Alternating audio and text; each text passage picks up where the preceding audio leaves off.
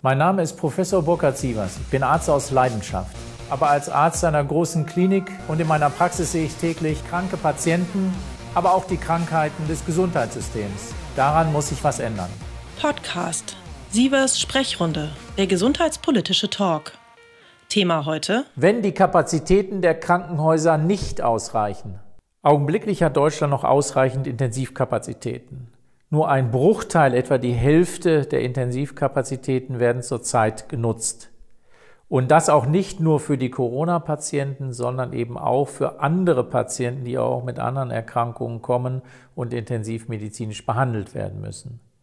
Verlängert sich die Reproduktionszeit des Coronavirus weiter, so werden wir aller Wahrscheinlichkeit nach glücklicherweise nicht in die Situation kommen, nach ethischen Gesichtspunkten die Entscheidung treffen zu müssen, ob ein Patient intensivmedizinisch behandelt werden kann, ob es noch sinnvoll ist oder eben nicht.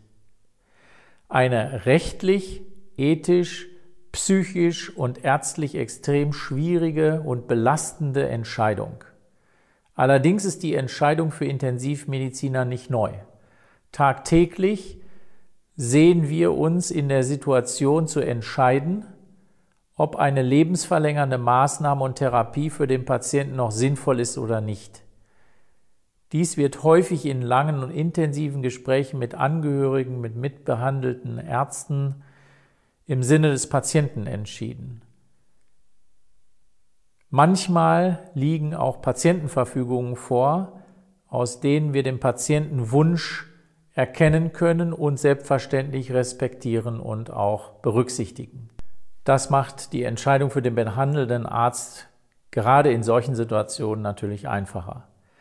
Täglich sehen sich Notfallmediziner und Intensivmediziner der Herausforderung gegenüber, nach allen Erkenntnissen der modernen Medizin, nach bestem Wissen und Gewissen und nach ethischen und moralischen Maßstäben über die Einleitung einer intensivmedizinischen Therapie oder aber auch deren Fortführung zu entscheiden.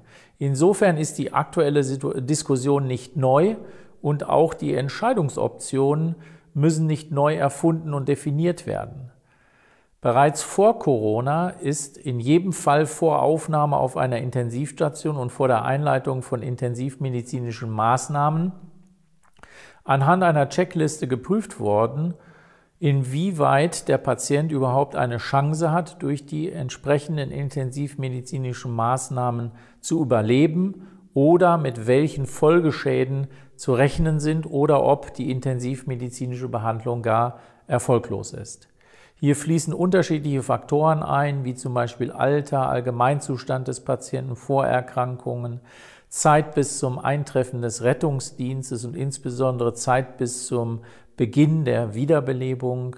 Zum Beispiel hat eine Laienreanimation stattgefunden oder nicht. Das sind wichtige Hinweise, um zu erahnen, wie schwer die neurologischen Ausfälle sind, also die Gehirnausfälle sind. Zeit der Bewusstlosigkeit, aktuelle Laborwerte, Untersuchungsergebnisse der körperlichen Untersuchungen und von technischen Zusatzuntersuchungen wie Ultraschalluntersuchung, Computertomographie, MRT-Untersuchungen fließen in diese Entscheidungen mit ein, relativ komplex und umfassend. Dies ist nicht spezifisch aber für die Corona-Patienten, sondern wird bei allen Patienten täglich praktiziert die mit Notärzten und Rettungsdiensten mit lebensbedrohlichen Zuständen in unsere Krankenhäuser und auf unsere Notaufnahmen und Intensivstationen eingeliefert werden.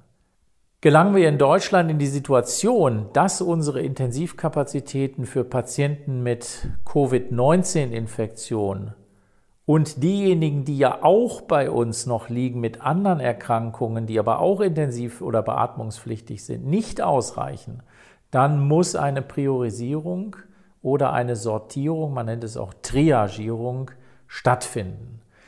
Und in diesem Falle gibt es drei mögliche und wesentliche Szenarien. Erstens, der Patient hat eine gültige Patientenverfügung, in der steht, dass er von sämtlichen intensivmedizinischen oder lebensverlängernden Maßnahmen Abstand nimmt und diese nicht wünscht.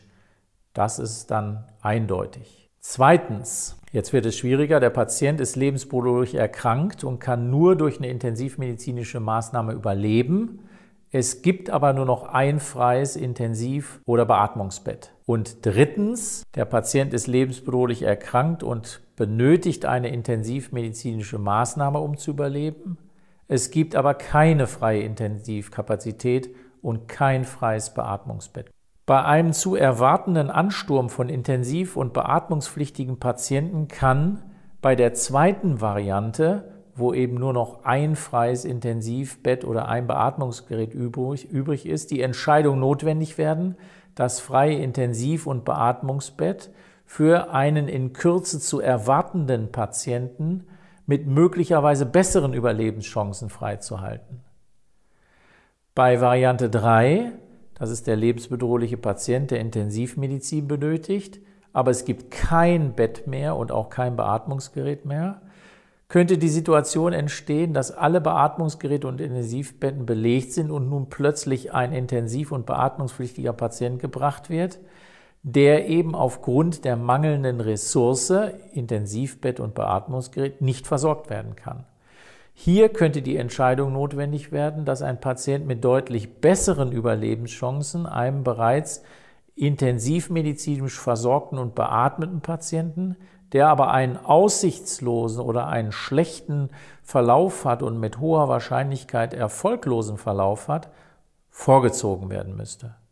Das hieße, dass die intensivmedizinische Therapie bei dem Patienten mit sehr schlechtem und aussichtslosem Verlauf und sehr geringen Überlebenschancen beendet werden würde, um einem anderen Patienten mit besseren Chancen dadurch das Leben retten zu können. Eine aus mehrerlei Gründen extrem schwierige Entscheidung sowohl für Pflegekräfte, Ärzte, Angehörige. Erschwerend kommt augenblicklich hinzu das strenge Besuchsverbot im Krankenhaus, sodass die Angehörigen noch nicht einmal Gelegenheit bekommen, Abschied zu nehmen. In diesen Situationen hat die Seelsorge und die psychologische Unterstützung für alle Beteiligten einen extrem hohen und großen Stellenwert und es besteht auch ein hoher Bedarf dafür. Keinesfalls ist es aber so, dass das Alter das einzige Entscheidungskriterium ist und keinesfalls wird es auch so sein, dass ältere Patienten nur aufgrund ihres Alters keine Therapie mehr bekommen und einfach aussortiert werden. Es wird auch jüngere Patienten mit schlechter Prognose geben, bei denen man diese Entscheidung dann treffen muss. Aber nochmal, diese Überlegungen und Entscheidungen sind für Notfall- und Intensivmediziner erstens nichts Neues und müssen auch aufgrund der Corona-Krise jetzt nicht neu erfunden werden. Das ist für diejenigen, die hm, auf der Intensivstation arbeiten oder in, in der Notfallmedizin arbeiten, ein täglicher Entscheidungsprozess. Es bleibt natürlich zu hoffen, dass wir in solche Situationen in Deutschland nicht kommen, zumindest aber nicht in einem größeren Ausmaß.